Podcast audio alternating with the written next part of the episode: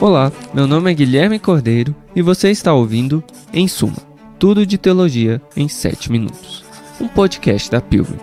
Nós vamos descobrir juntos algumas conexões improváveis em todas as áreas da teologia, buscando em toda a Bíblia e em toda a tradição cristã formas de abençoar a igreja toda. Tudo isso em apenas 7 minutos. A partir de agora. Episódio de hoje RPG de Apologética, Ciência e Religião, em Alvin Plantinga. É uma terra arrasada. Não daria para esperar mais de uma fronteira tão disputada por rivais tão antigos. Ninguém sabe muito bem como começou, ou mesmo como definir os motivos da guerra. Pelo menos é o que ouvimos. O fato é que sempre há notícias sobre a devastação de um lugar aparentemente esquecido por Deus. E só colocar nesses termos já é capaz de fazer você levar bala perdida ali. Eu estou falando do terrível vale entre a ciência e religião. O lugar onde precisamos cumprir nossa quest de hoje em RPG de apologética.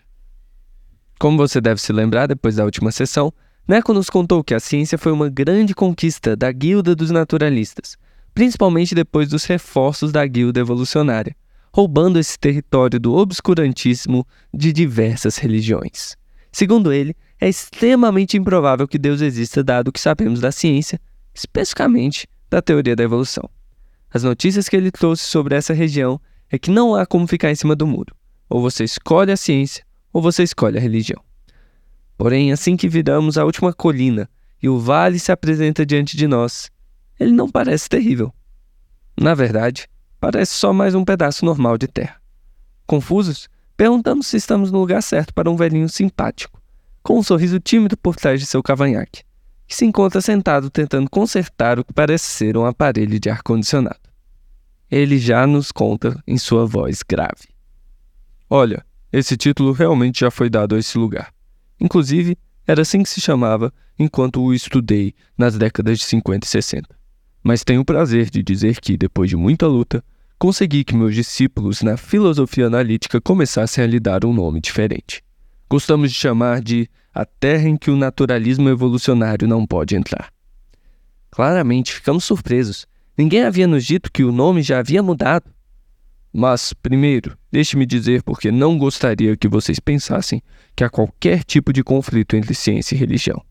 Primeiro, não penso que a teoria da evolução seja incompatível com a crença em Deus o Todo-Poderoso pode claramente ter guiado mutações genéticas ao longo de milhões de anos em ancestrais comuns para ocasionar um dia seres humanos feitos à sua imagem. E eu tenho alguns amigos que pensam que Gênesis também não descarta a evolução. Mas isso é assunto para outro dia.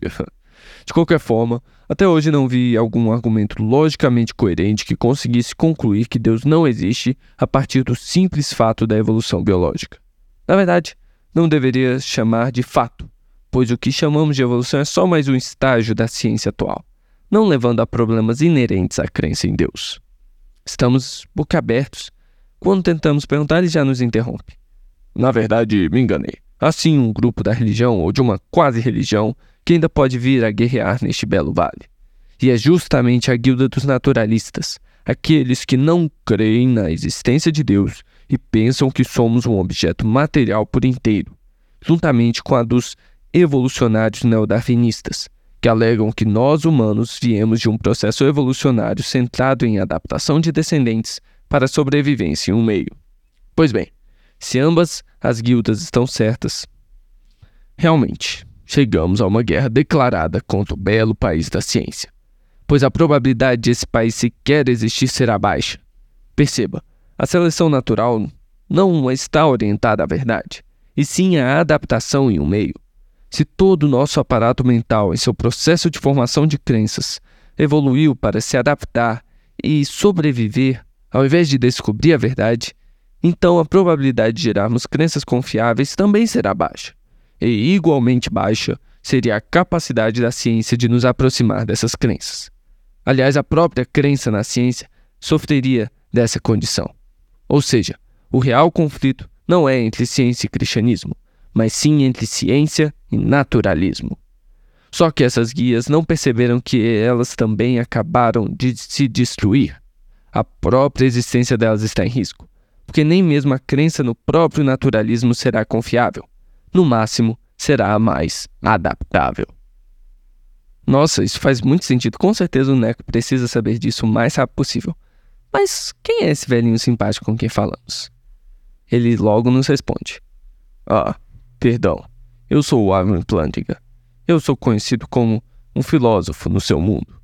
Bem, eu tenho uma tradição reformada holandesa, mas eu sempre exortei os meus amigos filósofos cristãos a viverem plenamente seu direito de serem filósofos cristãos.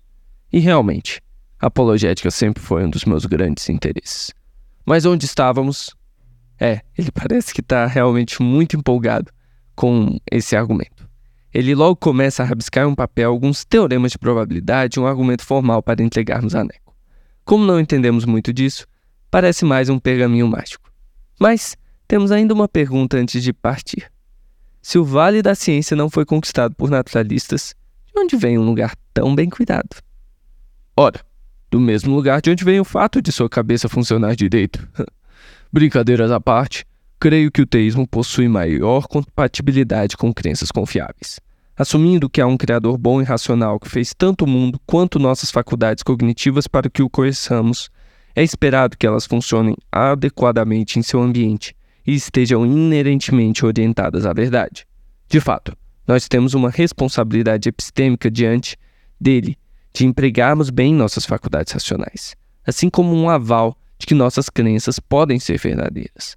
Aliás, é por isso que não penso que preciso provar a existência de Deus para que seja uma crença racional. Assim como creio na existência de outras mentes, também posso crer que Deus existe e colocou um senso divino dentro de cada um de nós para que o encontremos. Ele hesita antes de terminar a última frase. Subitamente, tira um mapa do bolso nos mostra alguns lugares importantes para visitarmos depois. Vejo que ainda não está satisfeito com minha resposta. Pois bem, anotei aqui mais ou menos duas dúzias de argumentos que talvez te ajudem mais do que eu. Também há um grande castelo chamado Problema do Mal, para o qual construí uma ponte ou duas que os mais desesperados podem usar para sair. Enfim, o último conselho que daria a filósofos cristãos iniciantes como vocês é que em crenças religiosas, como em qualquer outro lugar, podemos errar feio. Não há garantias. A vida religiosa é uma aventura, e erros tolos e mortais são sempre possíveis. Mas se podemos estar errados, também podemos estar certos.